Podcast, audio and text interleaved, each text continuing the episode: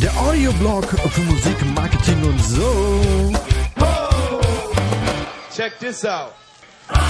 Der Support Your Local Bands Podcast. Herzlich willkommen am Telefon. Ist der Kai. Hi.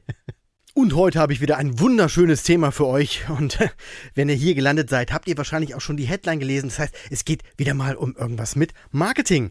Letztes Mal habe ich ja vom Marketing im Allgemeinen gesprochen und wie das die großen Bands machen. Und das Ergebnis, nochmal ganz kurz zusammengefasst, war ja erschreckend und motivierend zugleich. Denn die machen alle genau das gleiche wie auch kleine Bands, nur mit einer viel, viel höheren Intensität. Mit mehr Leuten und ja, natürlich auch größerem Budget. Wer da nochmal nachhaken möchte, der switcht einfach nach dieser Episode nochmal zurück zu Folge 81. Nach dieser Episode wissen wir dann also, wie große Bands Marketing machen. Heute wollen wir mal schauen, was denn da genau gemacht wird. Und das Thema ist klar, ne, füllt normalerweise Bibliotheken und jahrelange Studiengänge und Agenturen haben sich das als Business auf die Fahne geschrieben und äh, also ein riesiges Ding soll heißen, dass ich das, also dass es natürlich schwierig ist, das in 20 Minuten Podcast zu packen und dass ich das auch natürlich nicht vollumfänglich erklären kann, wie nun Marketing an sich funktioniert mit jedem kleinsten Detail. Auch ist es natürlich immer sehr, sehr individuell auf euch als Band zugeschnitten, sodass Strategien, die vielleicht bei, äh, bei anderen Bands oder an irgendeiner anderen Stelle funktioniert haben, bei euch zum Beispiel überhaupt gar nicht klappen und komplett nach hinten losgehen. Deshalb ist es ebenfalls schwierig, das wiederum in 20 Minuten Podcast vollumfänglich zu erklären, wie Marketing für euch funktioniert. Was ich euch aber mitgeben möchte, sind fünf Punkte, die meistens gut laufen und euch zumindest in eine Richtung schieben. Marketing an sich ist ja eh so ein Prozess und auch nie so richtig fertig. Von daher seht diese Folge eher als Anschubser, damit ihr auf euren Weg kommt. Um es ein bisschen grob zu umreißen, die wichtigste Frage vorab. Was ist Marketing eigentlich genau? Ich würde sagen, alles, also wirklich alles, was ihr tut, zahlt in das Marketingkonto ein. Ein Bild oder ein Text in den Socials, ein Kommentar, den ihr hinterlasst, die Art und Weise, wie ihr mit euren Fans umgeht oder wie ihr am Telefon äh, eure Gigs bucht. Aber auch wenn ihr mit beladenen Sprint an der Location ankommt, wie ihr eure Konzerte spielt, wie ihr performt, wie ihr auf Insta, bei Instagram auf Fragen beantwortet und so weiter und so fort. Das ist eine ellenlange Liste. Und äh, alles davon, wirklich alles hat ein Stück weit mit Marketing zu tun. Die einzelnen Unterbereiche dafür heißen vielleicht Promotion, PR, äh, Community Building, Performance und so weiter und so fort. Aber in Summe ist es euer Branding, das aufgebaut wird, also die Band als Marke. Und da gehört einfach alles dazu. Ansätze dafür gebe ich euch heute, wie gesagt, in folgenden fünf Punkten. Nummer eins: Erschaffe ein gutes Produkt. Damit ist auch wieder der Rundumschlag gemeint. Ihr als Band, euer Image, Positionierung, eure Songs, das Album, das Artwork, das alles sind Elemente, von denen jedes einzelne auch wieder Bücher füllen könnte und im Detail aber auch wirklich, wirklich wichtig ist. Wer den Podcast regelmäßig hört, kennt das meiste davon auch schon und weiß, was ungefähr damit gemeint ist. Ein gutes Produkt ist wirklich das Wichtigste, denn spätestens wenn jemand Geld in euch investiert und Schrott geliefert bekommt, wird das schneller die Runde machen als jeder noch so sachliche Punkt und jede gute Argumentation in der Markenkommunikation. Und damit meine ich nicht einen Song, der irgendeinem jetzt mal nicht gefällt. Das passiert immer. Aber wenn ihr zum Beispiel ähm, ein Live-Spektakel versprecht, am Ende aber 60 Minuten wortlos euer Zeug runterleiert, um danach vielleicht sogar noch ohne Zugabe von der Bühne zu gehen, dann garantiere ich euch einen Shitstorm. Also auch hier wieder ein allumfassender Blickwinkel, wie ich immer sage, aus der Vogelperspektive auf euch, auf das, was ihr macht. Das alles ergibt euer Produkt und seht zu, dass das alles stimmig ist und sehr, sehr gut. Punkt zwei: die richtigen Menschen erreichen. Und hier nochmal ganz deutlich, die richtigen Menschen, nicht die meisten oder generell einfach nur wahnsinnig viele oder irgendwen. Das bringt nichts. Deshalb ist es in erster Linie auch nicht wichtig, dass ihr unheimlich viele Follower habt, sondern eben, dass es die richtigen sind. Die, die sich für das interessieren, was ihr macht. Die sich mit dem vielleicht sogar identifizieren, die eure Alben nicht nur nebenbei hören, sondern sich wirklich auch Zeit dafür ne nehmen und auch ganz genau hinhören. Und ja, die vielleicht sogar damit angeben, wie oft die schon auf euren Konzerten waren. T-Shirts mit eurem Bandlogo drauf, um das nach außen zu kommunizieren.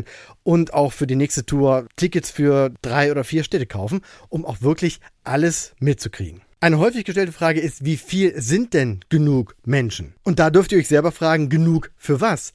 Als ich damals mit dem Podcast angefangen habe, war mein Ziel, einen einzigen Menschen zu erreichen. Und zwar nicht nur eine Person, die sich das hier anhört, sondern dass ich es schaffe, jemanden zu inspirieren, zu motivieren oder vielleicht sogar das Mindset zu ändern. Das heißt, manchmal ist auch eine einzelne Person genug. Wenn man davon leben will, so wie ihr das vielleicht mit eurer Musik machen möchtet, dann müssen es natürlich ein paar mehr sein. Hört euch dazu nochmal Folge 65 an, in der ich davon erzähle, dass 1000 echte Fans schon ausreichen können, um von der Mucke zu leben. Wichtig ist dann natürlich noch zu wissen, wie erkenne ich denn die richtigen Menschen und wie kann ich sie erreichen. Der Trick ist hier die Definition des Lieblingsfans und auch das habe ich schon oft im Podcast erwähnt. Das ist quasi eine Reduzierung der Zielgruppe auf eine einzige Person. Wenn ihr die festgelegt habt, dann müsst ihr euren gesamten Content nur noch auf diesen einen Lieblingsfan ausrichten und zieht dadurch alle weiteren quasi magisch an. Wenn ihr das schafft, dann passiert das, was ich eben beschrieben habe. Die Leute wollen von euch belästigt werden. Also in Anführungszeichen belästigt werden. Die sind begeistert von dem, was sie macht und freuen sich über jede Kleinigkeit, die sie von euch bekommen. Klingt jetzt so ein bisschen wie bedingungsloses Anhimmeln und ähm, ist es natürlich auch. Nein, natürlich nicht. Aber es macht das gesamte Marketing leichter, wenn man es an Menschen ausspielt, die sich über News freuen, anstatt dass man Energie darin verschwendet, andere erstmal davon überzeugen zu müssen, dass ihr die geilste Band der Welt seid.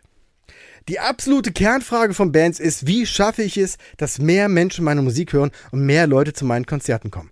Und am liebsten möchte natürlich jede Band ein, ein Rezept haben, das allgemeingültig ist und äh, in fünf Punkten zusammengefasst ist und dann natürlich, klar, auch zu 100 Prozent funktioniert. Und ich nehme die Pointe vorweg, das gibt es nicht. Was aber hilft ist, Punkt drei Strategien entwickeln. Auch da gibt es unterschiedliche Ansätze für unterschiedliche Ziele. Was immer gut hilft, ist Rückwärtsplan. Also fangt am Ende an. Was soll erreicht werden? Klassiker ist da natürlich der Releaseplan.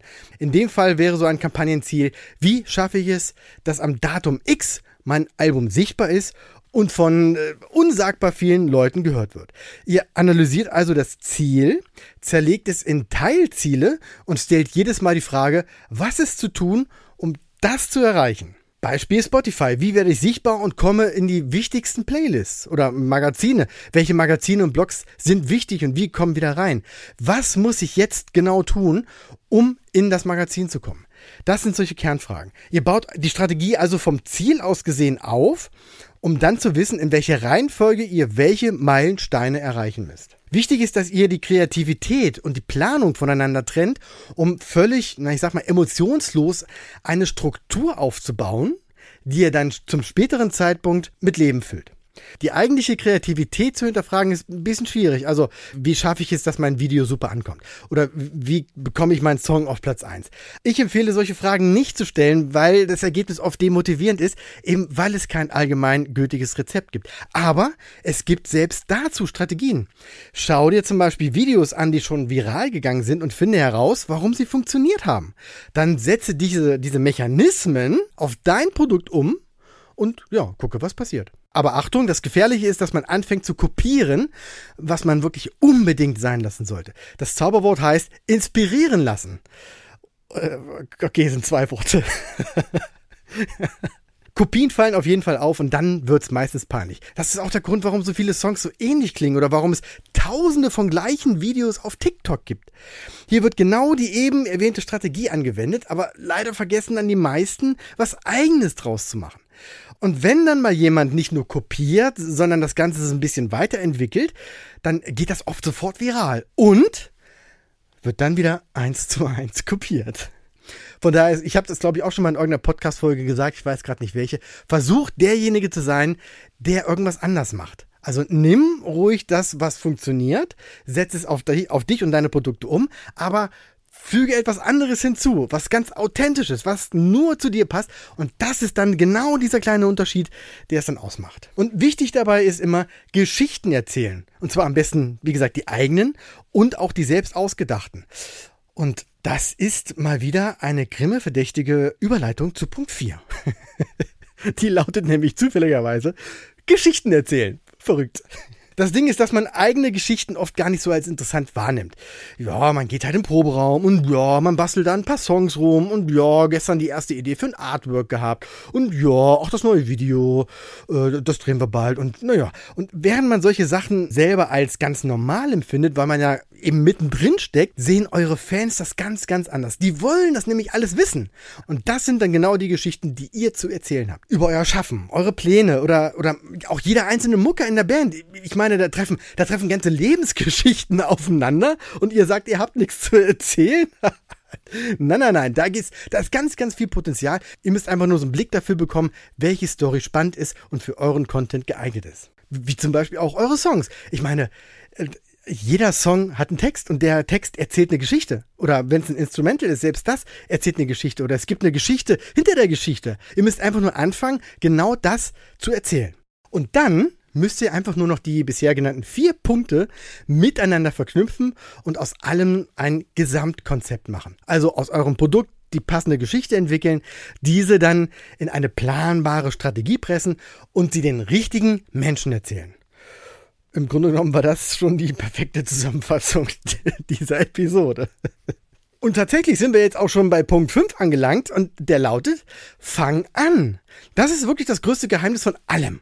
Nicht nur tolle Ideen haben, sondern sie auch direkt umsetzen. Und damit meine ich jetzt nicht in, innerhalb kürzester Zeit alles fertig haben. Okay, wenn das klappt und funktioniert, wäre das natürlich ideal. Aber manche Dinge brauchen natürlich auch ihre Zeit, weshalb es genauso wichtig ist, erstmal irgendwas anzuschieben und in die Wege zu leiten.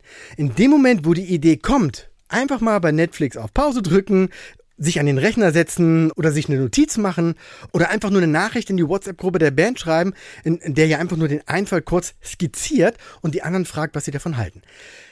Eine Idee aus eurem Kopf in die Welt setzen, das ist schon der erste Schritt und das ist wirklich wichtig, wichtig, wichtig. Alles andere sollte allerdings auch recht schnell gehen, damit es nicht verpufft. In Episode 53 habe ich mal vom Speed of Implementation gesprochen und der 72-Stunden-Regel. Hört euch die Folge gerne nochmal an. Darin geht es nämlich darum, warum es so wichtig ist, die Sachen nicht allzu lange liegen zu lassen. Und äh, klar, es pa passiert. Ich, mir selber passiert es auch. Auch wenn die Idee noch so geil ist, bleibt die irgendwie liegen.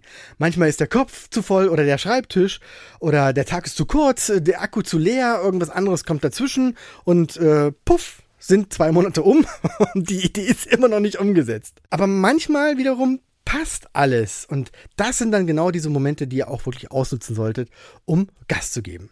So, Jetzt wir durch. Und weil bestimmt wieder einige nicht mitgeschrieben haben, jetzt die Zusammenfassung der fünf Punkte, die dein Marketing verbessern können. Erstens, erschaffe ein gutes Produkt. Zweitens, finde die richtigen Leute, die sich dafür begeistern. Drittens, entwickle Strategien, um diesen Leuten von dir zu erzählen und mach das viertens mit den passenden und authentischen Geschichten. Warte damit aber nicht so lange, sondern fünftens, fang an. Wie eingangs schon gesagt, ist Marketing und Vermarktung, Brandbuilding und auch Bandbuilding natürlich viel, viel mehr, als jetzt in diese fünf Punkte reinpassen könnte. Alles kleine Details, die dann nochmal einen Haufen Unterpunkte bilden und wirklich sehr, sehr individuell auf euch zugemünzt behandelt werden müssen. Wenn ihr dazu Fragen habt, dann könnt ihr mich gerne anschreiben. Entweder per E-Mail an podcast.syb.de oder als DM auf Instagram oder Facebook. Und weil so viele fragen, was das denn eigentlich kosten würde, wenn man mich mal sowas fragt. Gar nichts. Also zumindest der erste Schritt ist immer gratis. Lasst uns da einfach erstmal ganz ungezwungen connecten. Und dann gucken wir mal gemeinsam, wo es denn bei euch überhaupt hakt. Wenn wir dann merken, dass es mit einer E-Mail oder mit einem Telefonat nicht getan ist, dann können wir immer noch gucken, was für euch so der beste Ansatz wäre. Zum Beispiel ein kleiner Workshop oder so, in dem wir dann ein bestimmtes Thema gemeinsam durchkauen. Traut euch und schreibt mich einfach an. Und wenn ihr einfach nur so Feedback habt, dann das gleiche. Schreibt mich auch gerne an. Schickt mir eine E-Mail oder eine, eine, DM auf Instagram, Facebook und sagt einfach mal, wie ihr den Podcast findet, was vielleicht noch fehlt, was euch geholfen hat und wie ihr das umgesetzt habt auf eure eigene Art und Weise. Und ganz zum Schluss, wenn ihr noch eine Band oder Musikerinnen, Musiker kennt, die diesen Podcast hören sollten, weil die gerade irgendwie feststecken oder Input von außen brauchen, dann dürft ihr mich natürlich gerne weiterempfehlen. Das würde mich tatsächlich riesig freuen. Bis dahin, erstmal vielen Dank fürs Zuhören und bis bald. One, two, three. Weitere Infos findet ihr auf www.syf.de. Check this out.